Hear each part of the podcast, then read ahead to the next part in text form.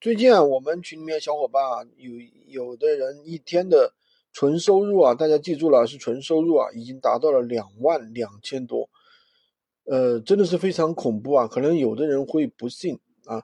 那么今天呢，我想讲的不是这个事儿，是另外一个情况，就是我们群里面有的小伙伴啊，就是在卖的操作大件物品，操作这个实木家具，差点被坑了，差点被客户和。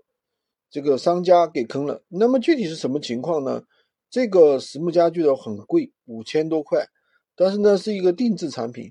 那最后呢，客户说我不要了，商家说不行，这个已经做好了，不能拒收，这个你非得要是定制的。那到底怎么回事呢？因为这个客户的话，他甩了几张图过来啊，问能不能做。那么我们当然就把这个图依葫芦画瓢甩给商家了哟。商家说可以做好，OK，那就完蛋了。做出来之后，那么半个月多月做出来之后，那么发给客户一些照片材料，客户说这不是我想要的，我要退款，我不要了。商家却说这是定制产品，你不要了，我卖给谁去呀？对吧？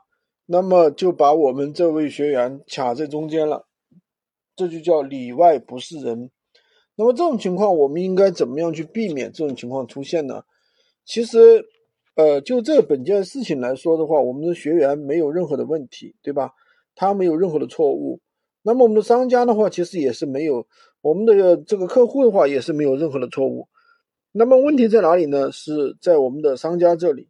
商家这里是什么问题呢？就是你没有这个金刚钻，不要去拿这个瓷器活，对吧？定制产品。你不要，人家不是说给你个稿子，对不对？给你个框图，对吧？人家可顾客可能要的是那种效果，那种比如说皮的皮质皮家具的话，皮的颜色呀、材料呀、材质啊，客户都会关心这些东西，对不对？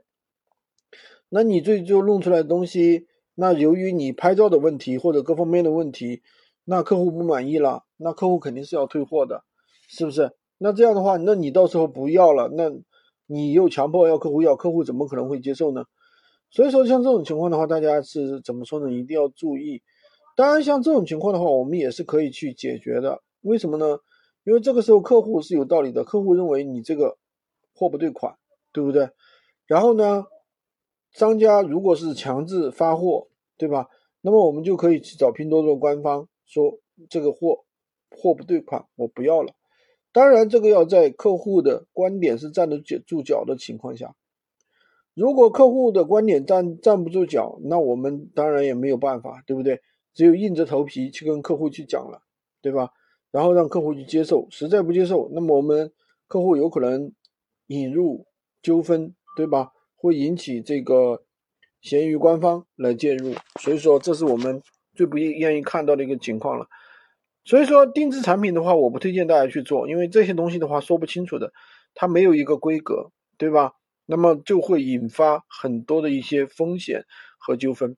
好的，就跟大家说这么多。喜欢军哥的可以关注我，订阅我的专辑，当然也可以加我的微，获取闲鱼快速上手笔记。